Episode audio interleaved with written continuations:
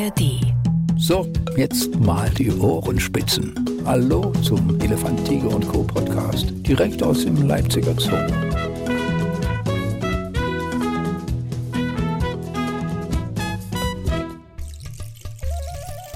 Elefant, Tiger und Co., der Podcast. Ich sage es diesmal gleich am Anfang zu finden über die ARD Audiothek, wie viele andere wunderschöne Podcasts. Und heute vor allem wieder äh, mit stimmungsvoller Kulisse, die man vielleicht auch im Hintergrund spüren kann. Wir sind draußen, das Wetter ist einfach noch mal schön. Und man hört es im Hintergrund ein bisschen plätschern. Das hat jetzt nicht direkt was mit dem Aquarium zu tun, aber passt wunderbar zu dem Thema, was wir heute besprechen wollen. Aber da darf ich erstmal unsere Gäste vorstellen. Wir haben heute wieder ein wunderschönes Gespann aus äh, Podcast-Erfahrung und einem Podcast-Neuling, aber nicht Elefant, Tiger und Co-Neuling. Ähm, der Erfahrene in unserer Runde ist Florian Brand. Florian, sei herzlich gegrüßt. Schönen guten Tag. Und neu dabei ist Andreas Seger. Andreas, sei gegrüßt. Ja, ich grüße dich auch. Ah, das wird eine schöne Runde. Das Thema ist diesmal natürlich im Aquarium der Malawi-Buntbarsch. Und ähm, ich als Fremder auf dem Planet der Aquarianer habe dieses Aquarium, euer Becken, da mal beobachtet. Das ist ja wunderschön. Es kommt so als Halbkugel so raus aus der Wand, fast wie so eine Ersatzdroge. Also das entspannt total und dann noch durch diese Form und dann vor allem dieses Bunte da drin. Mein erster Eindruck ist, äh, Florian, das sind doch alles verschiedene Tiere. Das ist doch niemals alles nur eine Fischart. Ist das wirklich nur ein Malawi-Buntbarsch? Nee, also das ist wirklich so, es ist nicht nur eine Art an sich, es sind viele Arten. Ähm, aber es sind wirklich alles Buntbarsche, die nur im Malawisee vorkommen. Ja, also das heißt, sie sind dort endemisch, die gibt es nur dort. Ja. Ja, und das macht diesen Reiz, ich sag mal, der Malawi-See oder die Bewohner dort werden auch als die Korallenfische des Süßwassers bezeichnet, aufgrund der gerade angesprochenen Farbenpracht, ne, weil das schon wirklich was Einzigartiges ist, diese Farbenpracht, die die Tiere dort an den Tag legen. Aber Andreas, da sieht doch wirklich einer eben anders aus, also eben nicht einer wie der andere, sondern genau andersrum, völlig verschieden. Ähm, selbst auch Männchen und Weibchen. Oder, oder gibt es da irgendwelche Sachen, wo du denkst, ja, ist klar, eine Sorte. Nee, also es gibt durchaus Arten oder, oder Standortvarianten sind es meistens, die dann auch mal Ähnlichkeiten aufweisen, aber an sich gibt es da eine sehr breite Palette an Buntbarschen und die sehen natürlich entsprechend auch sehr verschieden aus und äh, dass die Geschlechter teilweise auch unterschiedlich gefärbt sind, ist jetzt ja auch bei anderen Fischarten oder auch bei anderen Tierarten äh, normal. Das jetzt äh, nicht so besonders, aber wie gesagt, die Vielfalt an Größen, an Formen und vor allem auch an Farben ist, ist natürlich schon enorm. Hast du da mal ein krasses Beispiel für uns? Also wo Männchen und Weibchen wirklich aussehen, als wär, wären sie nicht mal bekannt, geschweige denn verwandt? Einer der bekanntesten Vertreter ist der Zebra-Buntbarsch, also das ist quasi auch eine, eine Art des äh, Malawisees. Und dort sind die Männchen tatsächlich so zebraartig gefärbt, also mit Streifen. Äh, jetzt nicht schwarz-weiß, aber so blau und dunkelblau. Äh, und die Weibchen sind komplett anders. Sie sind gelb mit äh, ja, ein paar schwarzen Flecken, aber keine Streifen, äh, komplett anders gefärbt. Aber Floria, erkennen die sich denn dann? Also erkennt das Männchen das Weibchen oder ist das dann purer Zufall, wenn es wirklich die eigene Nee, also die erkennen sich natürlich. Die wissen ganz genau, welche oder sag mal, ja, welches Weibchen wie auszusehen hat. Ähm, wie gesagt, Andreas hat es auch schon angesprochen, andere Tierarten, ne, brauchen wir uns nur was sich die heimische Stockente angucken. Ne, die sehen auch Erpel und Ente völlig verschieden aus und trotzdem erkennen sie sich. Ja. Ähm, also das funktioniert in der Tierwelt da schon sehr, sehr gut. Haben die keine Probleme, die wissen, wer zu wem gehört. Das heißt also, wenn die jetzt zum Beispiel auch, äh, sagen wir, sich paaren oder dann züchten, die finden auch wirklich den richtigen Partner und es kommt tatsächlich nicht zur Verwechslung?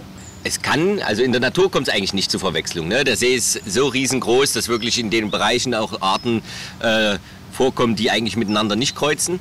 In der Aquaristik kann das durchaus vorkommen, ähm, einfach dem geschuldet, dass die Arten so eng verwandt sind. Die, diese Fülle an Buntbarschen geht aus wenigen Einzelarten hervor, aufgrund der Entstehung des Malawisees, ähm, sodass quasi im Aquarium jetzt gesponnen ein Männchen, was alleine ist, was einfach kein Weibchen hat.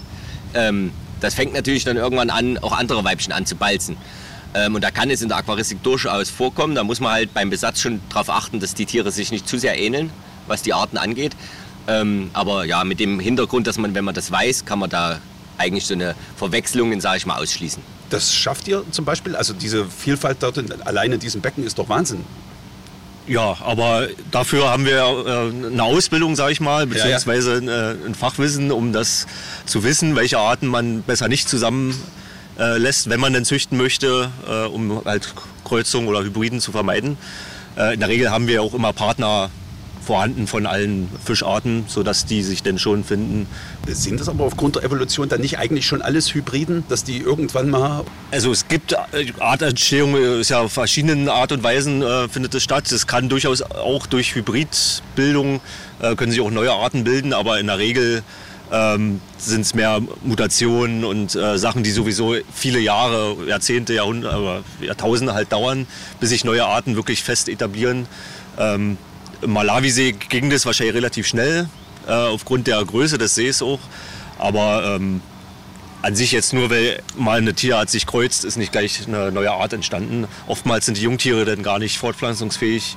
Äh, das ist auch bei anderen Tiergruppen so, dass die sich zwar kreuzen, aber danach nicht mehr fortpflanzungsfähig sind, Ja, ja. sodass es dann am Ende wieder ausstirbt, sag ich mal, dieses Hybridprodukt, äh, was entstanden ist. Ich bin ja auch fasziniert von dieser quasi abgeschlossenen Welt dieses Malawisees, weil Barsch klingt für mich erstmal so, als gäbe es den auch bei uns überall. Äh, Und bunt, ja, denke ich mir, haut auch hin. Das sind schon Verwandte der Barsche, die man auch von uns kennt, aber die gibt es wirklich nur in diesem See. Ja, also das sind ja wie unser Flussbarsch, den es hier bei uns auch überall Ja. gibt, ähm, gehören die natürlich zur selben Gruppe. Aber die Fische im Malawisee gibt es halt wirklich nur dort. Die, äh, die Arten sind dort entstanden ne, und die kommen dort auch nicht raus. Das ist ein abgeschlossenes System und deshalb gibt es die nur dort. Wird's die, wird es denn, also sagen wir, falls irgendjemand jetzt sein Aquarium hier in unseren Fluss gibt, würden dann diese Buntbarsche hier auf jeden Fall auch sofort überleben, weil es quasi andere Barsche hier ja auch gibt? Also ich sag mal, im Sommer würde das wahrscheinlich gehen. Ja. Ne, da würden sie, wenn sie nicht gleich von irgendwelchen Räubern gefressen werden, weil sie einfach so äh, auffällig sind von der Farbe her, ähm, die würden dann natürlich aber Herbst, Winter äh, wäre dann Schluss, weil die kommen natürlich aus Gebieten, wo es ganzjährig warm ist und die würden mit unserem Winter einfach nicht zurechtkommen. Die, die würden dann versterben. Wie kümmert sich denn Malawi Buntbarsche? Da gibt es ja eine echte Besonderheit um, ihr, um ihren Nachwuchs. Genau, den gibt es äh, allerdings nicht nur bei Malawi-Buntbarschen, sondern auch bei anderen Fischarten, äh, auch in ganz anderen Gebieten der Erde. Was du wahrscheinlich meinst, ist das Maulbrüten. Ja, ja, genau. Genau, also das ist schon im Malawisee sehr häufig äh, der Fall, dass die äh, erwachsenen Fische oder die, die Elternfische ihre Brut oder ihre Eier teilweise auch schon ins Maul nehmen, um die so vor Feinden zu schützen und sie dort zum Schlupf bringen ähm, und sich dann ähm, ja, quasi so um den Nachwuchs kümmern. Wie, wie muss man sich das vorstellen? Also es wird quasi abgeleicht und normalerweise, was passiert normalerweise und was passiert dann hier? Na, es, normalerweise gibt es nicht. Es gibt sehr viele verschiedene Ja, ja, äh, Fortpflanzungsstrategien bei Fischarten. Ähm, aber oftmals werden Eier einfach ja, abgelegt, dann vom Männchen besamt und äh, auf sich allein gestellt gelassen. Aber wie gesagt, in dem Maulbrüterfall ist es so, dass dann quasi die Eier auch abgelegt werden, befruchtet werden durch das Männchen und dann relativ schnell, aber vom Mai, äh, meistens vom Weibchen, aber teilweise auch vom Männchen, ins Maul genommen werden, ähm, nachdem sie befruchtet wurden und dort dann ja, die Zeit verbringen bis zum Schlupf.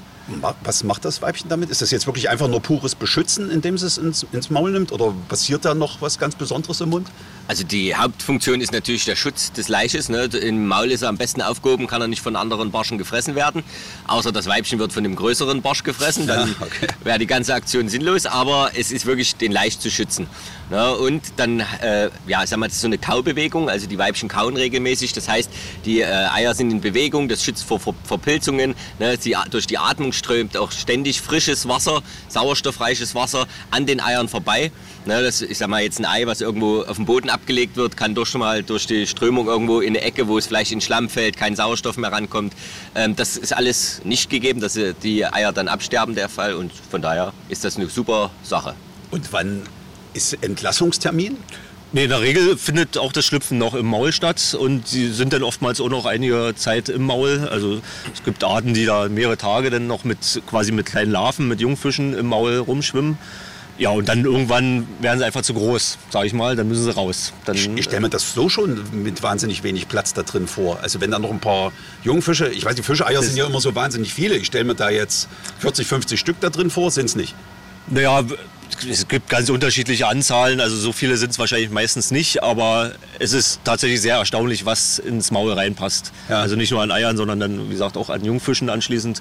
Ähm, da ist man immer wieder überrascht, wenn's denn, wenn sie rauskommen, wie viele, was da drin war. Haben da irgendwie doch eine Menge Platz. Das sind dann dicke Backen wie beim, beim Hamster oder? Na, nicht dicke Backen, die kriegen im Endeffekt, sieht man das schon so wie so ein, na, ein Kehlsack, könnte man sagen. Ne? Also, ja.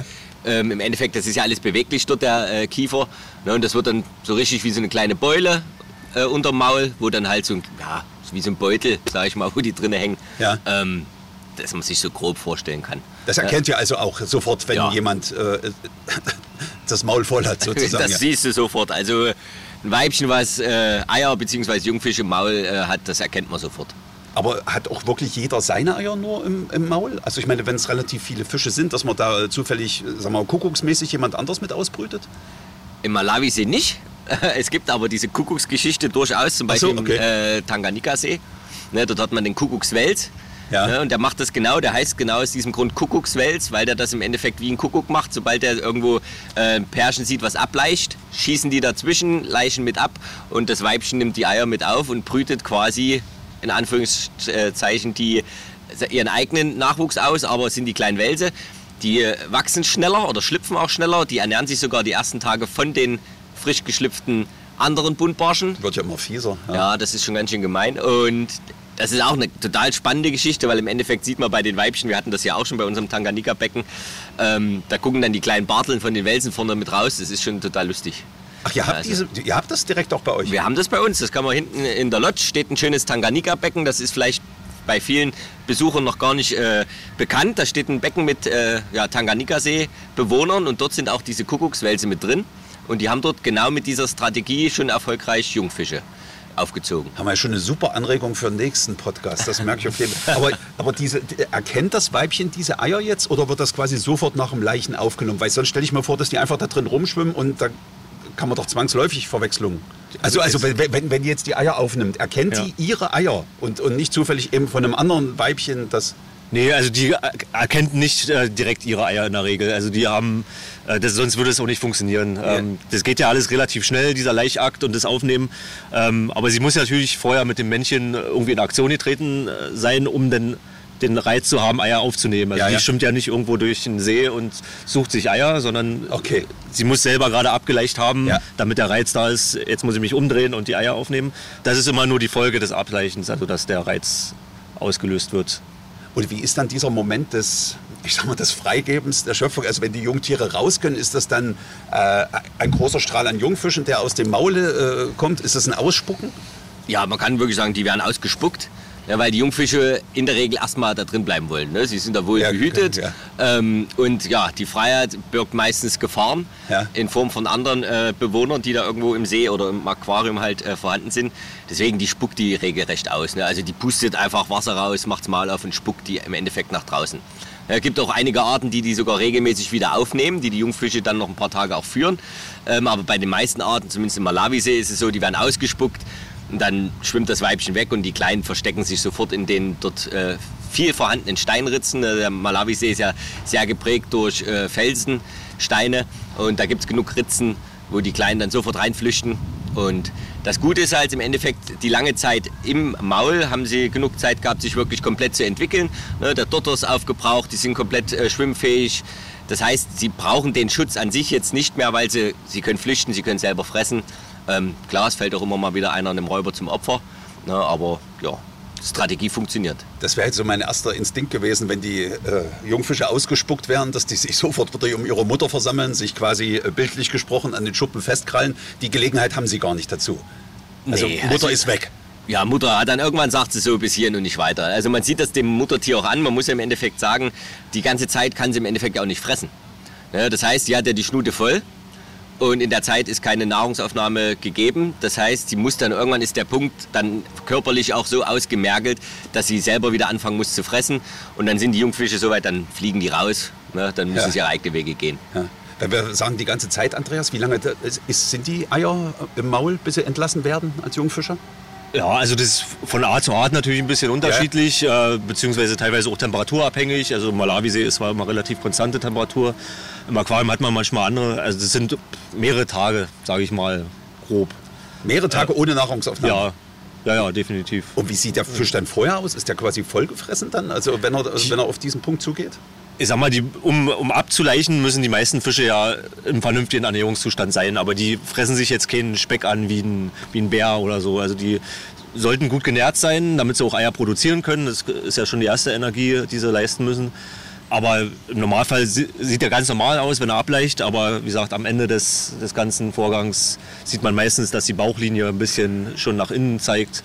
Ja. Ähm, also da verlieren sie auf jeden Fall einiges an Gewicht oder an, an Form. An Und da werft ihr dann gerade diesen verdienten Müttern besonders viel Futter zu oder wie reagiert ihr drauf? Oder kommt es da zu Konkurrenzkampf im Becken?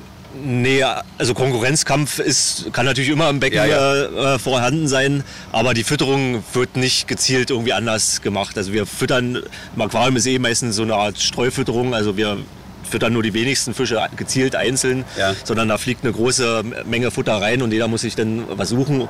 Ähm, und die Weibchen, die jetzt gerade Jungfische hatten, die sind vielleicht ein bisschen hungriger und idealerweise auch ein bisschen schneller am Futter, aber die müssen sich dann einfach von normalen Futter, von der, von der normalen Futtermenge dann wieder was suchen, sich Ja. selber kümmern.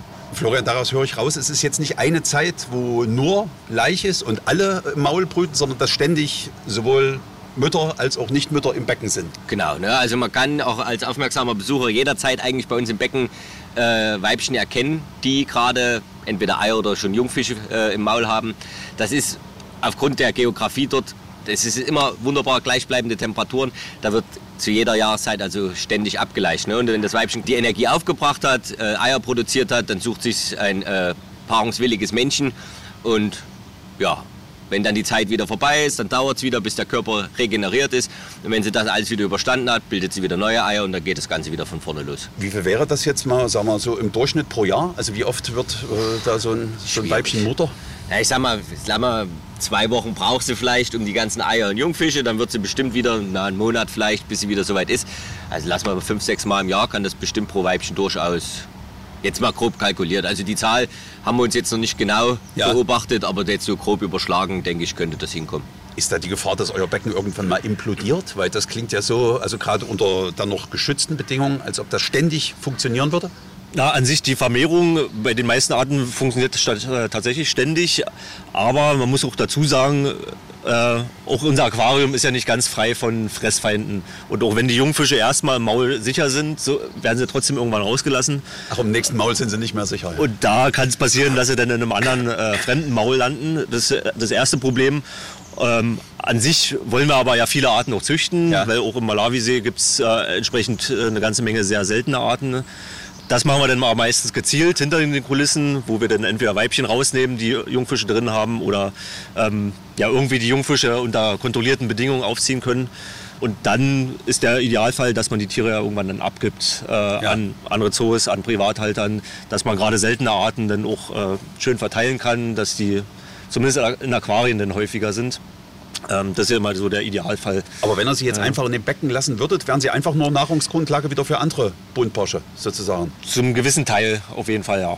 Du deutest das vorhin auch schon mal an, dass auch ein Weibchen im Maul des größeren Barsches äh, landen kann. Also nennt man das, ist das jetzt kannibalisch oder, oder ist das generell so eine Fischsache, dass man da nicht auf die eigene Art groß achtet? Ja, ich sag mal, die eigenen Arten, da geht's meistens noch, weil die natürlich von der Größe auch relativ zusammenpassen. Okay, klar, so ein Jungfisch, da wird nicht unterschieden, Ja, ja, ist das ja. nur mein eigener oder nicht. Ähm, das ist einfach äh, bei Barschen so, da passt einfach Jungfische passen ins Beuteschema und werden gefressen. Ja. Ähm, dort macht es mehr die Größe. Ne? Es gibt natürlich Arten, die viel, viel größer werden als kleinere Arten und dann, klar, fallen die kleineren den größeren zum Opfer.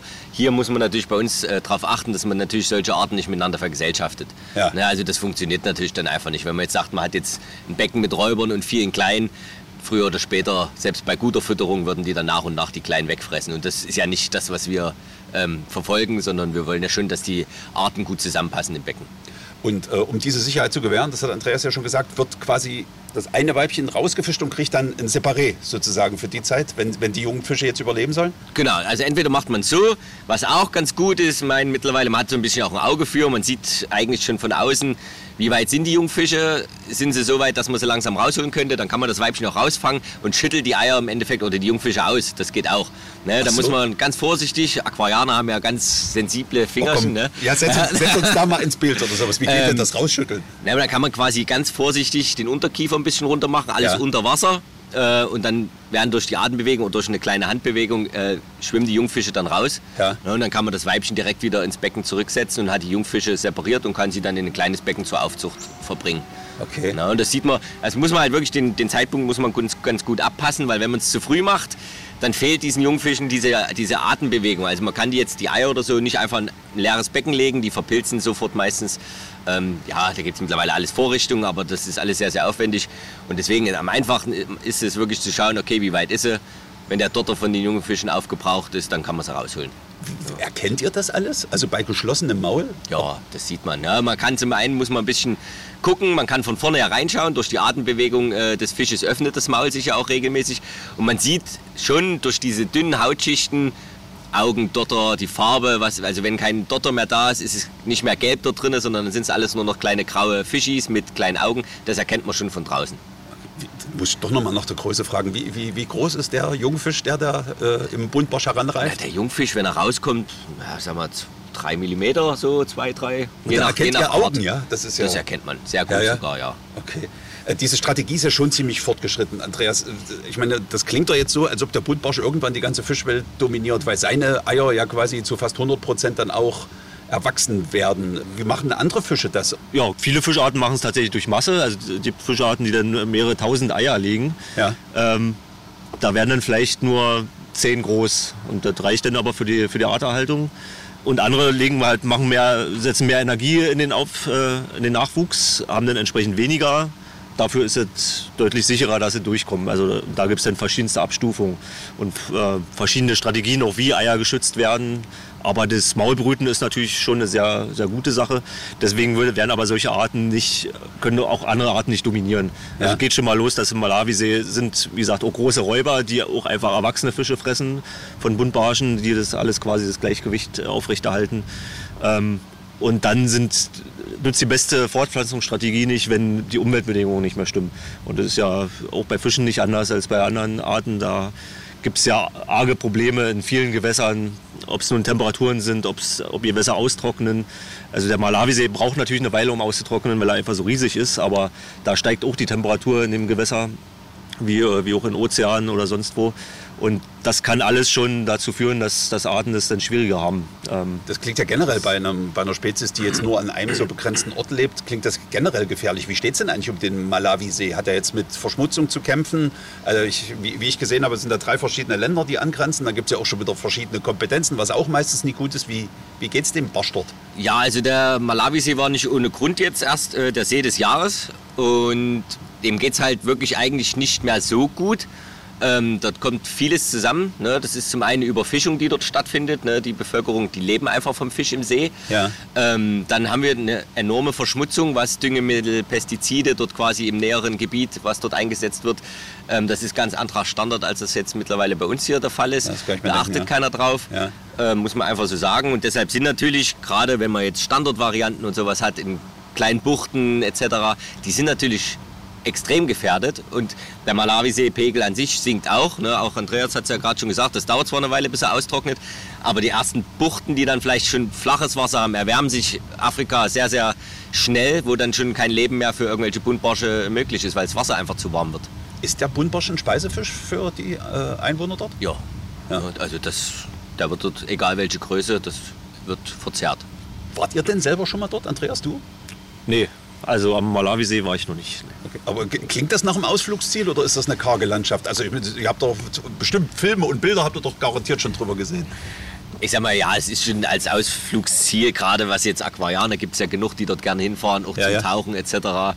Ne, beziehungsweise die eigenen vielleicht Pfleglinge, die man zu Hause hat, mal in Natura zu sehen. Sicher lohnt sich das schon, dort mal hinzufahren. Ähm, ich war bisher auch noch nicht dort. Ja. Ne? Aber wir haben ja auch viele Lebensräume, die wir hier darstellen. Da müssten wir ja schon überall gewesen sein. Ähm, der Malawi klar, ist, ja, ist, ja, nur eins von dem, Aber das ist halt spannend, weil es halt wirklich ein, ein, so, ein, so, ein, so ein Spezialrevier ist. Ähm, ist denn da, was ihr ja macht, auch tatsächlich jetzt wichtig für die Erhaltung der Art? Also das klingt jetzt für mich so, als könnte man die Buntbarsche relativ schnell auch gleich wieder im Malawisee aussetzen, um dort zum Beispiel einen Bestand äh, sich erholen zu lassen. Ist es soweit schon oder gibt es dafür dann tatsächlich auch noch genug Fische im Malawisee? Na, das Problem ist halt im Endeffekt, solange sich äh, dort nichts ändert an der Situation, ist es natürlich, ich sag mal, die Arten sterben nicht ohne Grund dort aus. Ja, es ist Quatsch, ja, einfach mein, Neues reinzuschmeißen. Ja. Man könnte zwar jetzt äh, züchten, züchten, züchten, auch der, sag mal, das Maulbrüten ist relativ erfolgreich. Man kann die Tiere sehr, sehr gut und schnell auch nachziehen.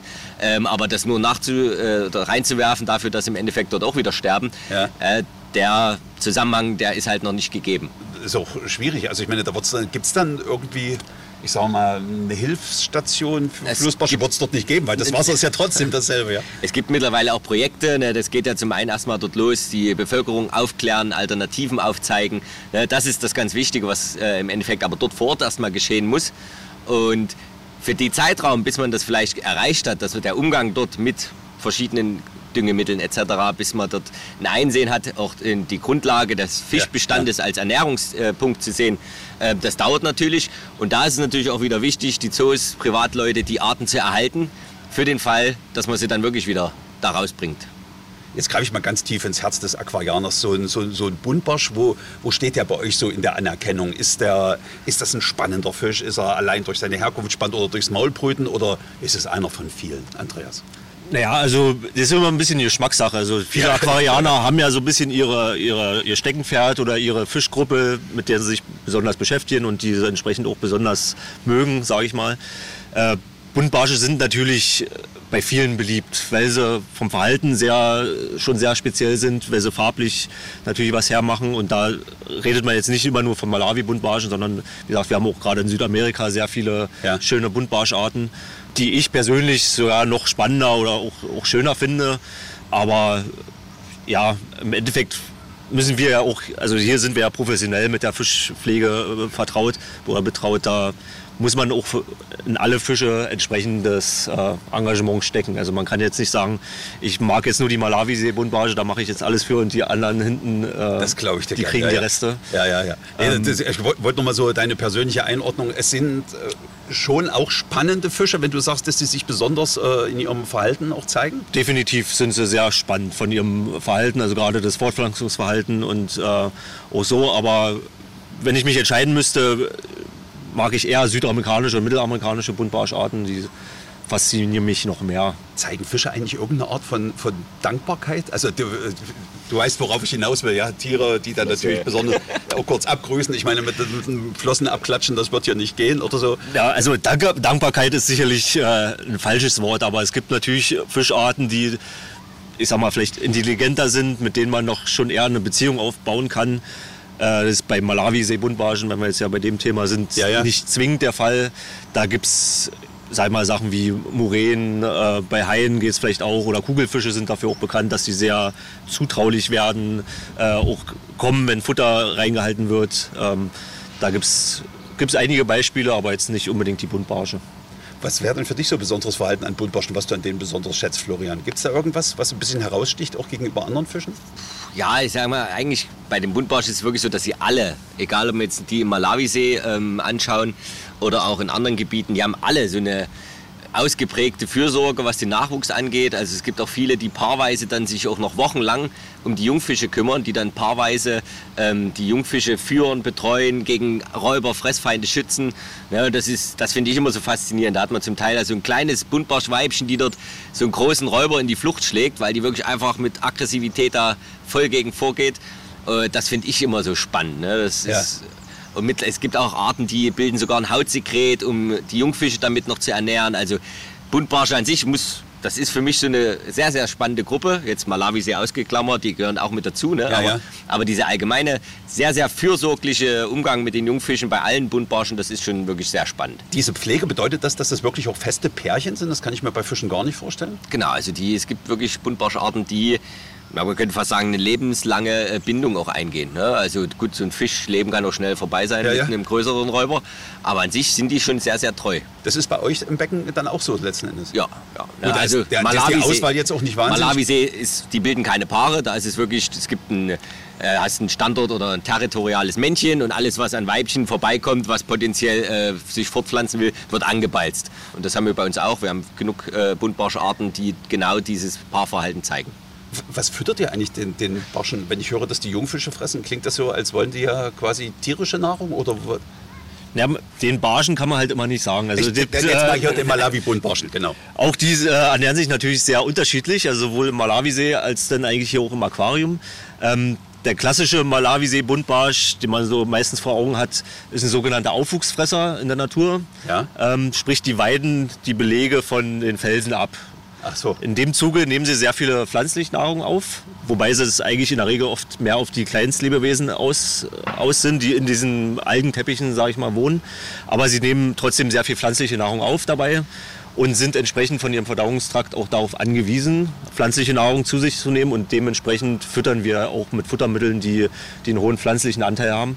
Aber ihr müsst ähm, doch dann eigentlich gar nicht füttern, wenn sie quasi das, was auf den Stein wächst, äh, ihr müsst dafür sorgen, dass auf den Stein was wächst. Genau, aber das reicht äh, in der Regel nicht aus. Also okay. ähm, das Verhältnis Fisch zu Wasser oder Oberfläche im Aquarium ist ja meistens ein ganz anderes als in der Natur. Ja, okay. ähm, gleichzeitig wollen wir ja gar nicht unbedingt immer zu viele Algen in einem Aquarium haben, aus mhm. optischen Gründen. Man sieht, dass die die ganze Zeit an den Felsen rumraspeln, aber das würde nicht ausreichen, um, um die komplette Ernährung sicherzustellen. Da wir jetzt auf die Mittagszeit zugehen, ist es bei uns sicherlich auch so, dass wir uns gerne dort sammeln, wo, wo es Futter gibt. Deswegen möchte ich an dieser Stelle und weil auch die Zeit ist, dieses wunderschöne, sehr interessante Thema mit euch beiden abbrechen. Aber ich habe ja die Anregung fürs nächste Mal mitgenommen. Kannst du mir mit dem Namen noch mal helfen? Wie hieß dieser Wels? Der, der Kuckuckswels. Der Kuckuckswels. Also so schwer war der Name ja gar nicht. ähm, äh, herzlichen Dank für erstmal schon für diese Anregung euch beiden. Herzlichen Dank euch nochmal und ich hoffe, dass wir uns bald mal wiedersehen. Sehr gern. Sehr gern. Bis bald. Danke. Dann wäre also alles gesagt. Elefant, Tiger und Co. Ein Podcast von Elefant, Tiger und Co. und MDR Sachsen.